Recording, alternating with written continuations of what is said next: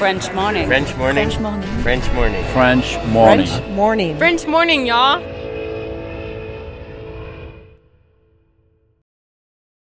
Cet épisode a reçu le soutien de la CFE. La CFE, vous connaissez? C'est la Caisse des Français de l'étranger et il s'agit d'une caisse de sécurité sociale créée en 78 pour les Français résidant hors de France. Maladie, maternité, accident du travail ou encore retraite. La CFE permet aux Français de l'étranger de continuer de bénéficier de la même protection sociale qu'en France, à l'étranger. Pour en profiter, il vous suffit d'adhérer à la CFE, peu importe votre situation, peu importe le pays dans lequel vous vivez ou dans lequel vous vous rendez, et bien entendu, peu importe la pathologie ou les circonstances, catastrophes naturelles, faits de guerre, etc. Grâce à la CFE, vous pouvez vous détendre. La Caisse des Français de l'étranger assure la continuité avec le système français de sécurité sociale lors de votre départ de France, mais aussi lors de votre retour d'expatriation, ou encore grâce à la prise en charge des frais de santé pendant vos prochaines vacances en France. Pour en savoir plus, direction cfe.fr.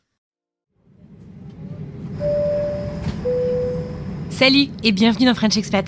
Moi c'est Anne Fleur, la co-créatrice du podcast et la réalisatrice actuelle. Vous vous apprêtez à écouter nos tout premiers épisodes. Si toutes les histoires que nous avons relayées dans le podcast nous ont beaucoup marqué, et ce dès la première, il faut bien avouer que notre style, notre technique et la qualité de notre travail ont énormément évolué depuis 2019. Si ça vous dit de voir où on en est, rendez-vous dans les épisodes à partir du 1er juin 2021. Dans tous les cas, merci à vous d'être là et belle écoute.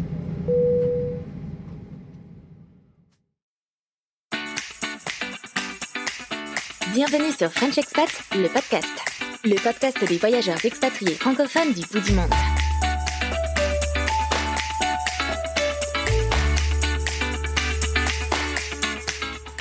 Bonjour à toutes et à tous et merci d'être présents au rendez-vous de ce nouvel épisode de French Expat, le podcast. French Expat, le podcast, c'est le podcast qui donne la parole aux expats français des quatre coins du monde afin de raconter des histoires singulières d'aventuriers des temps modernes. Nous vous proposons ainsi un nouvel épisode deux fois par semaine et discutons avec vous et avec nos invités de l'expatriation qu'ils vivent ou qu'ils ont vécu. Moi, c'est Anne Fleur, euh, une des cofondatrices du podcast et je vous parle depuis Boston aux États-Unis et je suis particulièrement heureuse de vous retrouver aujourd'hui. J'ai le plaisir de vous présenter une expat que j'ai moi-même rencontrée il y a quelques mois sur les pistes cyclables autour de Boston en promenant mon petit Félix en landau pendant les courtes journées enneigées de l'hiver bostonien. Elsa a un parcours très original puisqu'elle a grandi en Martinique et fut élevée entre deux cultures très fortes par une maman normande et un beau-père martiniquais. C'est après le bac qu'Elsa euh, prend la direction de Paris pour sa première expatriation. Un véritable choc culturel comme elle le décrit elle-même, peut-être même plus important que lors de sa véritable expatriation au sens propre du terme lorsqu'elle s'installa à Boston quelques années plus tard. Je ne vous en dis pas plus et je suis très heureuse de vous présenter Elsa.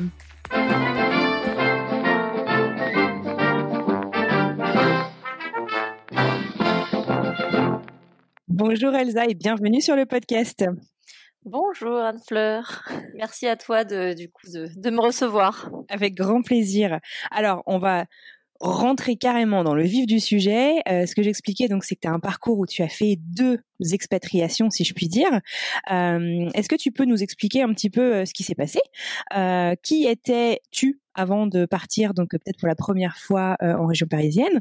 Voilà, si tu peux nous, nous raconter un peu tout ça. Alors oui, c'est deux expatriations qui sont pour le coup très différentes, mais toutes les deux euh, assez fortes. Euh, donc la première, j'étais euh, une jeune fille de même pas 18 ans euh, quand j'ai eu mon bac et que je suis donc partie faire mes études à Paris. j'ai quitté la Martinique où j'avais passé toute ma vie pour aller en prépa à Paris et là ça a été premier petit choc entre autres culturel, même s'il n'y avait pas pour le coup de choc euh, en termes euh, de changement de langue, mais euh, en termes de culture, c'est quand même, c'était quand même différent. En termes de température. Ah oui, la météo, ça aurait été le, le, ce à quoi j'aurais pensé immédiatement, effectivement. Alors, quel, type de, de choc culturel est-ce que tu as rencontré? Euh, bah, typiquement, alors déjà il y avait la difficulté de, de l'éloignement de ma famille. Euh, même si c'est pas pour le coup euh, la partie choc culturel le principal, mais c'était quand même ça. Euh, et le rythme parisien, culturellement, c'est quand même très différent. Mais Paris, c'est pas la France. Paris, c'est pas la France, mais c'est là que je suis allée. Donc c'était ça mon ma ma comparaison était de passer de ma petite ville en Martinique à Paris quoi. Donc quand même choc sur sur pas mal de points de vue, notamment en termes de rythme. D'accord. Et alors, du coup, tu n'étais jamais allée en France euh, métropolitaine avant euh, cette expérience? Si, j'étais allée, euh, donc comme tu l'as dit, ma maman est normande. Et donc, j'étais allée souvent pour mes vacances. on allait en Normandie. et du coup, je, bah, j'allais en Normandie. C'était principalement la région où j'étais allée en France. Et, du coup, en fait, euh, quand euh, donc euh, est, venu le, temps pour toi après le bac d'aller faire tes études, ça a été la France automatiquement. Tu t'es pas dit parce que toi en Martinique finalement tu es même plus proche des États-Unis. Tu t'as pas du tout pensé à un autre un autre pays ou un autre coin? Non, c'était vraiment la question se poser de est-ce que je restais en Martinique ou est-ce que j'allais en France métropolitaine, quoi. La question était vraiment là-dessus. Je me suis pas posé la question d'aller ailleurs. Je voulais faire une prépa, donc euh, c'était logique de rester pour moi en France. Après Martinique ou ailleurs, c'était plus ça la question. D'accord, d'accord. Et alors du coup, euh, tu donc tu as fait une prépa, prépa scientifique de mémoire, et tu as fait tes études d'ingénieur en France, c'est ça? Exact. Donc j'ai fait ma prépa scientifique à Paris euh, et après, je suis partie faire mon école d'ingénieur euh, près de Toulouse, à Albi. D'accord. Et alors là, la vie un peu plus, un peu plus cool. Enfin, raconte un petit peu les différences. Du coup, comment ça s'est passé? Euh, alors déjà, j'ai retrouvé le soleil, qui m'a fait bien plaisir. Euh, fini la grisaille parisienne. Ensuite, euh, ben c'est vrai que c'était quand même un peu plus cool, un rythme un peu plus euh, relax et puis en plus j'étais plus en prépa avec ce stress qui rajoutait en plus à Paris à, tout le reste. Euh, donc c'était quand même très différent. Être en école d'ingénieur, c'est pas la même vie que n'est-ce pas que que d'être en, en prépa. Donc pour le coup, c'était, euh, enfin, je me suis sentie beaucoup plus à l'aise une fois à Albi qu'à Paris. D'accord. Et alors, il y a une anecdote, moi, qui m'a fait beaucoup rire quand on a, on a discuté en préparant cet épisode. Euh, est-ce que tu peux me parler des piscines à Paris? Je, je me souvenais même pas que que je t'avais dit ça en fait. Euh, oui, ben j'allais euh, j'allais à la piscine. Moi, c'était donc je faisais de la, natation synchronisée pour être précise en Martinique. Donc j'allais à la piscine plusieurs fois par semaine et euh, c'est quelque chose que j'aimais faire d'aller à la piscine. Et quand je suis arrivée à Paris, je me suis dit chouette, je vais euh, continuer euh, à aller à la piscine. Ça va me faire une activité à côté de la, de la prépa. Et puis, euh, et puis je suis arrivée dans les piscines et j'ai découvert qu'en fait, euh, bah, c'était des piscines fermées, quoi, et que et que et que c'était pas comme ça en Martinique. Et pour moi, c'était une évidence que toutes les piscines étaient ouvertes. J'avais pas réfléchi très loin. Hein, euh, C'est-à-dire qu'il n'y a pas une seule piscine couverte en Martinique, en tout cas à ta connaissance? Non. C'est dingue. c'est génial. J'adore cette histoire. Euh... Non, ouais, c'était vraiment quelque chose. Euh, ouais, c'était une, une découverte. Euh, je me suis sentie bête a posteriori, mais euh, ah bah non. mais ouais, pour moi c'était évident. Ouais, c'est ça. Tu as grandi comme ça, quoi. Donc c'est génial. Voilà. Et alors, donc du coup, te voilà. En, tu as fait ta prépa, tu as fait ton école d'ingénieur à Albi, et puis finalement, au lieu de rentrer directement en Martinique parce que tu t'es passé par pas mal de chocs culturels, tu as quand même décidé de rester. Alors pourquoi? Ah, pour plusieurs raisons, parce que bah, je m'y plaisais bien quand même, euh, parce que euh, bah, mon chéri était à Paris. Mais c'est toujours ça, les histoires euh, d'amour. voilà, c'est ça. On est bien bêtes. Hein. Euh, et puis, et puis du coup, je voulais. donc après, quand j'ai fini mon, mon école, j'ai voulu retourner vivre à Paris, du coup. pour lui principalement, oui, pas pour la météo. C'est pas vraiment pour la météo, voilà. Euh, et puis en fait, à force de chercher un, un, un travail à Paris, j'ai fini par en trouver un à Montpellier. et je suis donc partie m'installer à Montpellier. D'accord. voilà, ce qui au final était quand même plus pratique euh, que Albi, qui est quand même assez loin de Paris et pas très pratique en termes d'accès. Donc, euh, bah, je me suis retrouvée à Montpellier, qui alors là euh, était encore plus proche de ce que j'aimais bien, en termes de météo et de proximité de la mer. Donc royal. Et alors, du coup, euh, c'est après ou pendant cette, cet épisode à Montpellier, corrige-moi si je me trompe, que tu as décidé de partir euh, à Boston.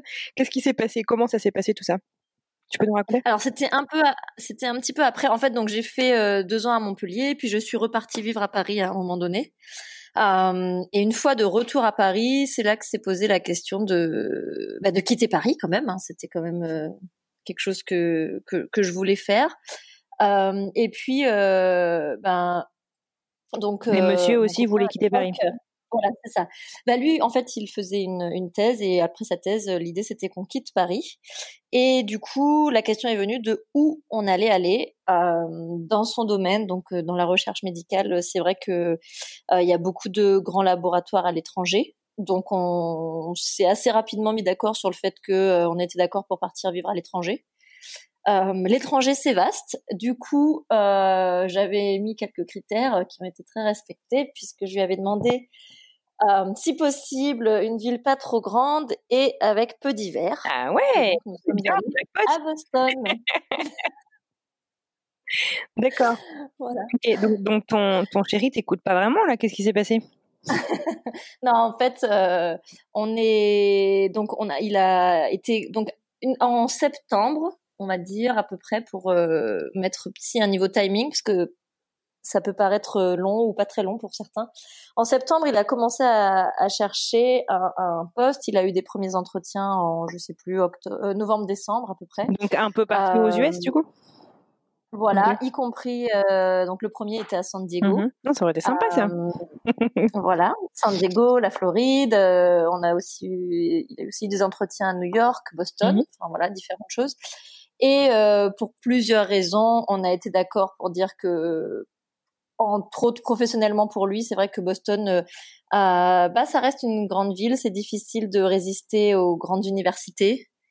Euh, et dans, dans, dans, son travail, c'est vrai que c'était difficile de résister à l'offre qui était faite à Boston. D'accord. Puis c'est vrai. Du coup, on a décidé de, de venir vivre ici. D'accord, d'accord. Et c'est vrai que pour ceux qui connaissent pas, donc Boston, c'est un gros hub euh, médical euh, où on a quand même parmi les plus grands hôpitaux euh, américains, même certains au monde.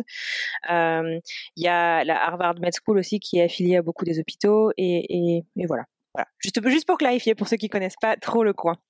Euh, alors donc merci donc du coup d'avoir euh, expliqué comment est-ce que tu es arrivé ici. Alors comment s'est passé ton arrivée? Comment s'est passé ton premier hiver Moi du coup ça m'intéresse.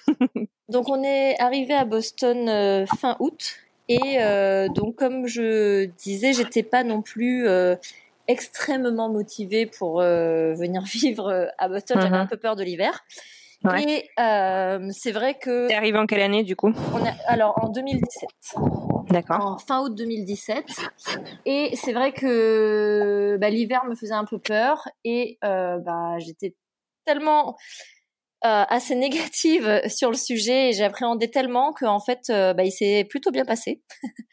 Euh, j'étais agréable. Comment ça, il n'y a pas eu beaucoup de neige ou bah, qu'est-ce qui s'est passé Il y a eu beaucoup de neige, mais je l'ai beaucoup mieux vécu que je ne le pensais en fait. Et je me suis tellement préparée à ce que ce soit difficile, je crois, que euh, bah, au final j'ai trouvé que c'était euh, une fois une fois qu'on avait des, des, des vêtements appropriés, j'ai constaté qu'en fait, euh, ben, on pouvait survivre à moins 20. Euh, voilà. Tout est une question d'équipement, en fait. Ben, oui, alors les gens, le disaient, mais, les gens le disaient, mais c'est vrai que ben, avec un vrai manteau costaud, euh, on est quand même mieux. Des Et, manteaux euh... comme on trouve pas en Martinique. ah non, ça, euh, on risque pas. D'accord. Et alors, donc, du coup, euh, de mémoire, vous êtes marié en fait juste avant euh, d'arriver à Boston pour pouvoir avoir ton visa, c'est ça? Ouais, en fait, euh, donc quand on a envisagé de, partir, euh, j'ai voulu moi trouver mon, propre visa et être dépendante en me disant, comme comme beaucoup, j'ai voulu me dire voilà non, on va pas se marier parce qu'on part, on se mariera parce que on a très envie de faire une fête, etc. Et puis en fait, bah comme je disais, il a commencé ses entretiens vers vers octobre-novembre à peu près. Euh, en fait, c'est allé assez vite. En février-mars, il avait les premières réponses. On a commencé à faire des choix pour un départ euh, l'été. Et c'est vrai que bah, moi, entre-temps, j'ai pas réussi à trouver, moi, d'entreprise sponsorisant mon visa. Et donc, en juin, on a pris la décision, euh, peu avant le départ, de se marier. Mais évidemment parce qu'on s'aimait très très fort. Euh, évidemment. mais euh, voilà, donc on a pris cette décision de se marier, comme je pense beaucoup assez rapidement. Hein. donc en trois semaines, on a on a fait un mariage euh, en petit comité et on a enchaîné sur les papiers, le visa et on était à Boston fin août. D'accord. Et alors du coup, tu étais sur quel visa? Donc moi, je suis arrivée sur un visa J2, donc conjoint du J1. Euh, qui me permet, demandant une autorisation complémentaire, de travailler. Ah, d'accord. Donc, du coup, tu as pu travailler tout de suite en arrivant ou tu as dû justement lancer la procédure euh? Donc, c'était un des choix euh, pour lesquels on avait opté pour ce visa parce qu'on avait le choix avec un autre visa, le H1B pour ceux qui connaissent. et le conjoint du H1B ne pouvant pas travailler, on s'était orienté vers le visa J1 et J2. Et une fois arrivé, il a fallu donc faire les démarches de sécurité sociale, etc. Mais euh, surtout lancer la demande d'autorisation de travail que j'ai faite dès que je suis arrivée, puisqu'en plus j'avais déjà un numéro de sécurité sociale américain, donc ça a accéléré le mouvement et je et en deux mois je pouvais travailler. Ah oui, d'accord, super rapide. Alors, comment ça se fait que tu avais déjà un, numéro de sécu américain? Tu étais déjà venu aux États-Unis? Oui, j'avais fait euh, donc pendant mon école d'ingénieur, euh, j'étais venue pour un stage. Euh, pendant six mois, j'étais allée dans le Colorado. Oh, génial, j'adore cet état. C'est vrai que c'est plutôt très sympa. En plus, j'y étais l'été et j'avoue que c'était extrêmement agréable. Et j'avais eu l'opportunité de, de faire un stage là-bas. J'y étais allée et j'avais vraiment adoré. D'accord. Ok, alors donc du coup, donc tu as pris deux mois euh, le temps donc que, ton autorisation de travail euh, arrive. Qu'est-ce que tu as fait donc de ces deux mois euh, où tu es arrivé, où tu as découvert une nouvelle ville? Est-ce que tu as réussi à connecter un peu avec la communauté locale? Comment comment tu comment est-ce qu'on se sent à la maison dans une nouvelle ville avec une nouvelle langue, même si tu parlais anglais? Raconte un petit peu. Alors c'est vrai que c'est, bah, c'était pas évident parce qu'on est arrivé dans un endroit. Donc moi, je, on avait une connaissance ici euh, qui nous a logés à notre arrivée et ce qui, je dois dire, était d'une très grande aide. Et euh, donc pendant ces deux mois, j'ai commencé par chercher un logement, ce qui n'est pas si simple. ah ouais, ouais, surtout à Boston à cette période-là et la rentrée. C'est ça, c'est pas si simple. On avait loupé le coche du 1er septembre où ici c'est incroyable à quel point tout le monde déménage ce jour-là. Euh, donc en fait, on est arrivé et euh, j'ai passé le plus clair de mon temps au départ à, visiter des appartes euh, et à chercher quelque chose à un tarif raisonnable, ce qui n'est euh, pas évident à Boston.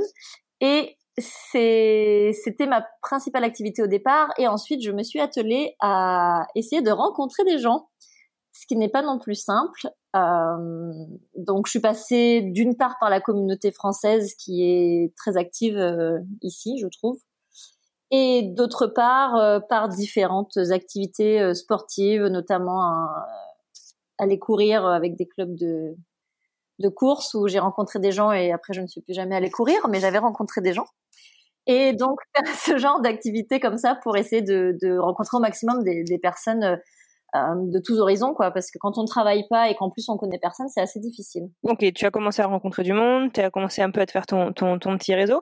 Ça a été quoi l'étape d'après alors dans ton installation à Boston? Euh, Donc une fois que je connaissais quelques personnes et puis qu'on était installé, euh, bah, j'ai commencé à chercher un, un emploi.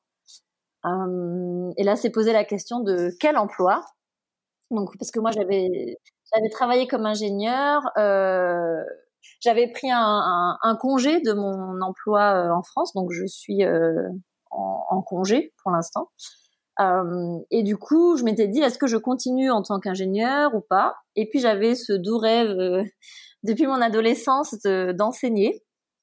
et puis je m'étais dit que puisqu'on était ici pour a priori trois ans, je voulais mettre à profit ces trois ans pour tester ce doux rêve et essayer d'aller de trouver le moyen en trois ans de me retrouver dans une classe à enseigner et voir si ça me plaisait ou pas.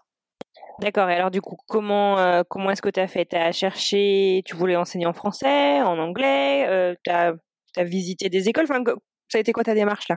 Alors, euh, j'ai eu de la chance, comme souvent, je pense que c'est un facteur qui qui est quand même euh, relativement important euh, parfois. j'ai pu rencontrer quelqu'un qui était aussi originaire de Martinique et qui travaillait à l'école française ici et qui m'a euh, mise en relation avec euh, l'école française.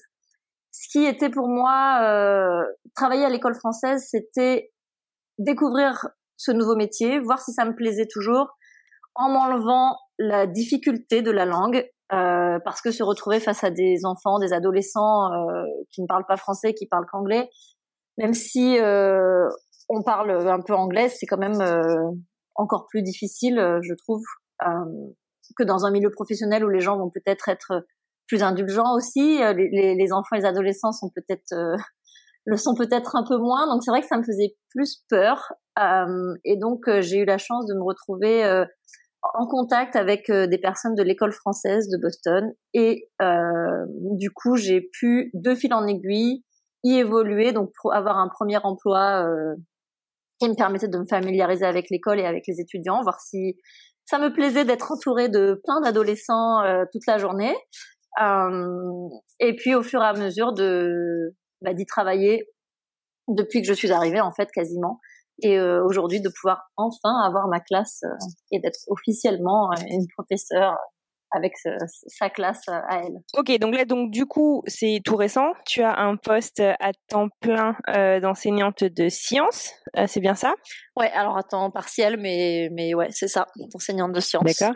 Génial. Et alors, cette reconversion, un succès ou est-ce que tu as encore envie de, de, de creuser d'autres horizons? Euh, Alors, un succès parce que je me suis confortée dans l'idée que, que j'aime ça. Euh, vraiment, ça me plaît. Euh, et je suis très contente de l'avoir fait et de le faire aujourd'hui. Euh, et en même temps, je suis quelqu'un de d'assez curieux et qui a toujours besoin d'être occupé avec plein de choses, euh, plein de projets. Et du coup, c'est vrai que en parallèle, euh, j'ai bien envie de voilà de continuer à à évoluer dans un monde euh, qui est autre et peut-être euh, rester avec un pied dans l'entreprise en fait, donc continuer un peu à, à creuser à côté. D'accord, d'accord. Et puis alors, mon petit doigt m'a dit aussi que tu étais bénévole au sein de euh, la communauté French Tech locale, c'est bien ça? Oui, depuis peu là, je me suis bah, justement parce que alors j'adore mon, mon, travail à l'école, mais c'est vrai que j'avais envie en parallèle de pouvoir continuer à, à, évoluer dans ce monde de, de l'entreprise, on va dire, en, pour faire euh, pour faire court. Mais euh, du coup, le c'est vrai que la French Tech Boston, quand j'en ai entendu parler, m'a paru être un bon moyen de d'avoir ces deux aspects-là et d'y être bénévole. Je, ça me semblait être ouais. être un bon moyen de, de donner un petit peu de mon temps. Les... Donc toi qui travailles dans l'enseignement, euh, l'école française internationale à Boston, donc ça veut dire que tu travailles donc avec des avec des enfants euh, qui vivent dans deux cultures la plupart du temps. Est-ce que tu peux nous en parler un petit peu? Est-ce que tu vois euh, des, des, difficultés euh, qui sont propres un petit peu à l'expatriation? Est-ce que tu vois aussi bah, des des gros avantages? Est-ce que tu peux nous en parler un petit peu? Comment ça se passe chez les enfants? Euh, C'est une bonne question et c'est vrai que bah, pour le coup, l'école euh, internationale, c'est vrai que c'est un bon moyen de, de se retrouver face à, à, toutes ces différences culturelles et que ce soit, alors tu me poses la question chez les enfants, mais c'est aussi vrai euh, au niveau du personnel de l'école parce qu'on a aussi des différences culturelles et qui peuvent se faire, qui peuvent aussi être ressenties au, au, niveau des, du personnel et pas que des enfants. Je trouve que pour les enfants, c'est une richesse incroyable d'être dans un mélange de cultures, que ce soit euh, d'un point de vue personnel chez eux, euh, entre euh, bah, le fait de vivre ici et même s'ils ont des parents qui sont euh, tous les deux français par exemple, ils ont déjà ce, cet écart culturel, mais en plus on a il y a beaucoup d'enfants qui ont les deux parents de cultures différentes, plus la culture euh, américaine où certains n'ont pas la culture française à la maison mais l'ont à l'école. Enfin, ça fait des mélanges extrêmement riches. Et je trouve que les, les enfants, en tout cas, sont très ouverts d'esprit. Et c'est, à mon avis, en grande partie du fait de cette euh, diversité culturelle. Ah, c'est super. Alors, euh, est-ce que tu aurais des conseils euh, pour euh, des parents euh, qui réfléchissent donc à une expatriation, que ce soit aux États-Unis d'ailleurs ou ailleurs, euh, à comment préparer peut-être les enfants à vivre une expatriation pour pouvoir, bah, voilà quoi, s'épanouir à l'étranger Je sais pas vraiment si j'aurais des conseils, mais en tout cas, se dire que, enfin, dans la, majorité des cas de que je peux voir, euh, les enfants en sont ravis et s'en sortent, on va dire très bien, parce que parfois on entend beaucoup de personnes qui ont des craintes euh, sur le fait de, s'expatrier euh, parce qu'ils ont des enfants et donc c'est plus difficile. Euh, mais au niveau des enfants, en tout cas, moi ce que je vois, c'est que au contraire, c'est un, apport et une ouverture d'esprit incroyable pour eux, que ce soit l'apprentissage de la nouvelle langue, parce qu'ils se retrouvent certains sont arrivés sans parler un mot d'anglais, ils se retrouvent lâchés dans un système où bah, d'autres élèves parlent très peu français et ça crée des échanges incroyables et des progrès euh, hallucinants. Et donc, le seul conseil que je pourrais avoir, je pense, c'est de juste pas trop avoir peur. D'accord, avoir confiance en ses enfants finalement, parce que les enfants s'adaptent très très vite. C'est ça, c'est ça, d'avoir confiance en eux et de se dire que ils en retireront énormément de positifs en fait. Du coup, donc toi aussi, euh, as, on a parlé un peu de ton choc culturel à Paris, en France, euh, lorsque tu, tu es arrivé, donc que tu as quitté ta Martinique natale. Mais finalement aux États-Unis. Comment s'est passé l'arrivée dans le monde du travail? Alors moi, du fait que je, je pense que du fait que je travaille dans une école euh, internationale française, j'ai eu assez peu de différences euh, culturelles en arrivant ici. Il y en a un petit peu parce que bon, dans les écoles, on, on fonctionne pas exactement pareil que dans les écoles françaises quand même ici? Ah bon, c'est quoi les grandes différences? Il y a des différences dans euh, le fait qu'ici, on est quand même, euh, les Américains sont quand même euh, vont dire la même chose avec beaucoup plus de douceur et en tournant un petit peu plus autour autour du pot avant de dire la chose quand ce sont des choses négatives, je veux dire. Hein. Ah, c'est un petit peu le, concept du sandwich dont Laura nous parlait il y a quelques semaines. Le compliment sandwich, exactement. C'est exactement ça, et c'est vrai que quand, alors en ce qui me concerne, en tout cas, c'est pas du tout ce qui me vient naturellement. Euh, on va dire ça comme ça.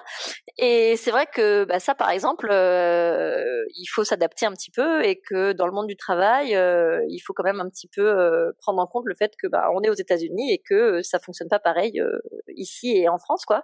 Donc c'est vrai que le compliment sandwich, par exemple, c'est quand même quelque chose d'assez spécifique d'ici.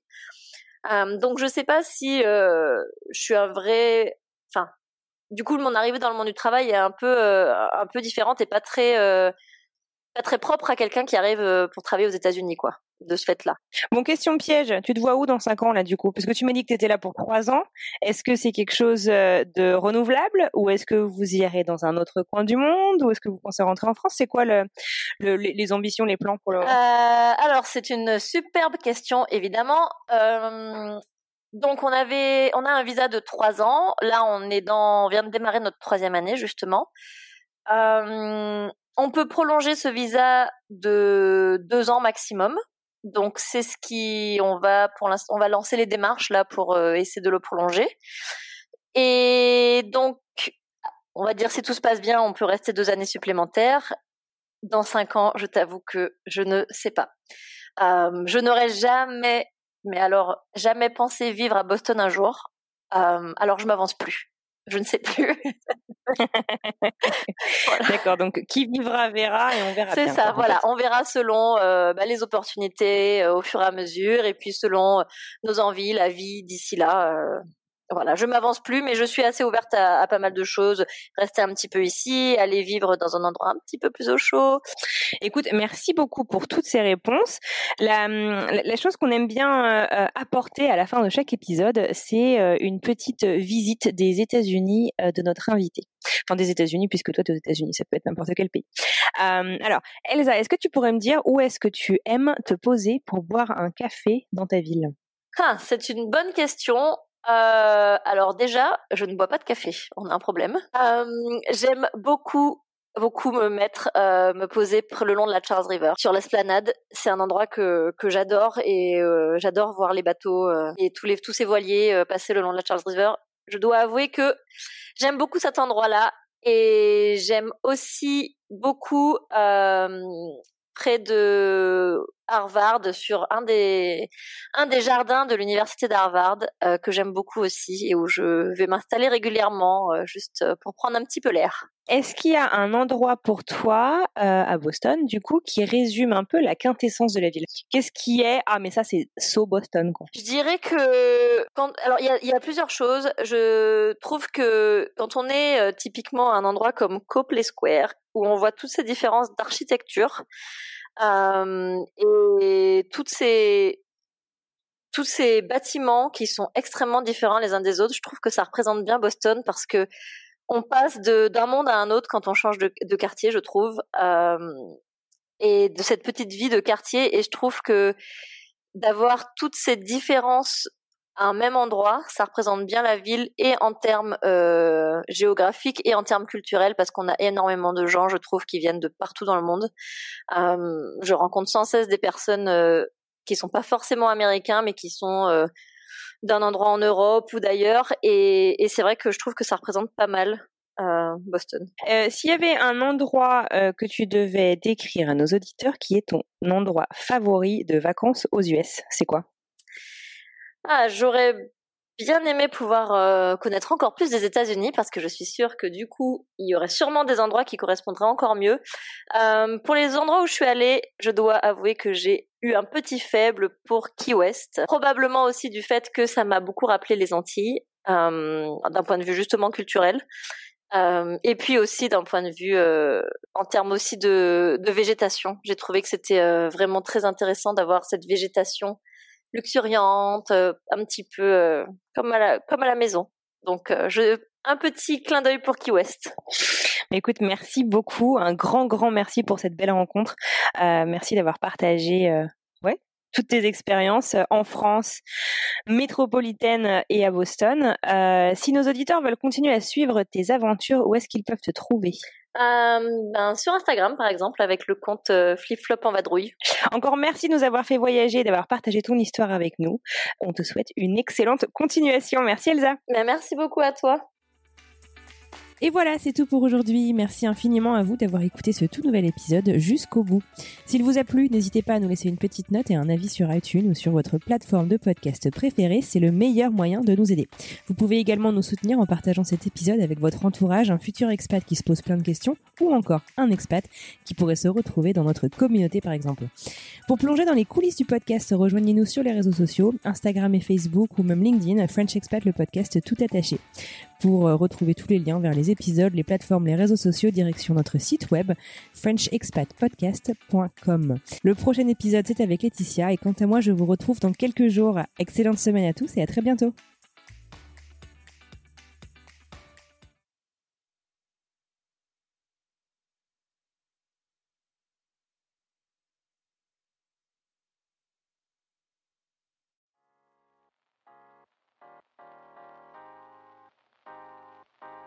Vous venez d'écouter un podcast réalisé par moi-même, Anne-Fleur Andrely, mixé et habillé par Alice Krief et produit par French Morning.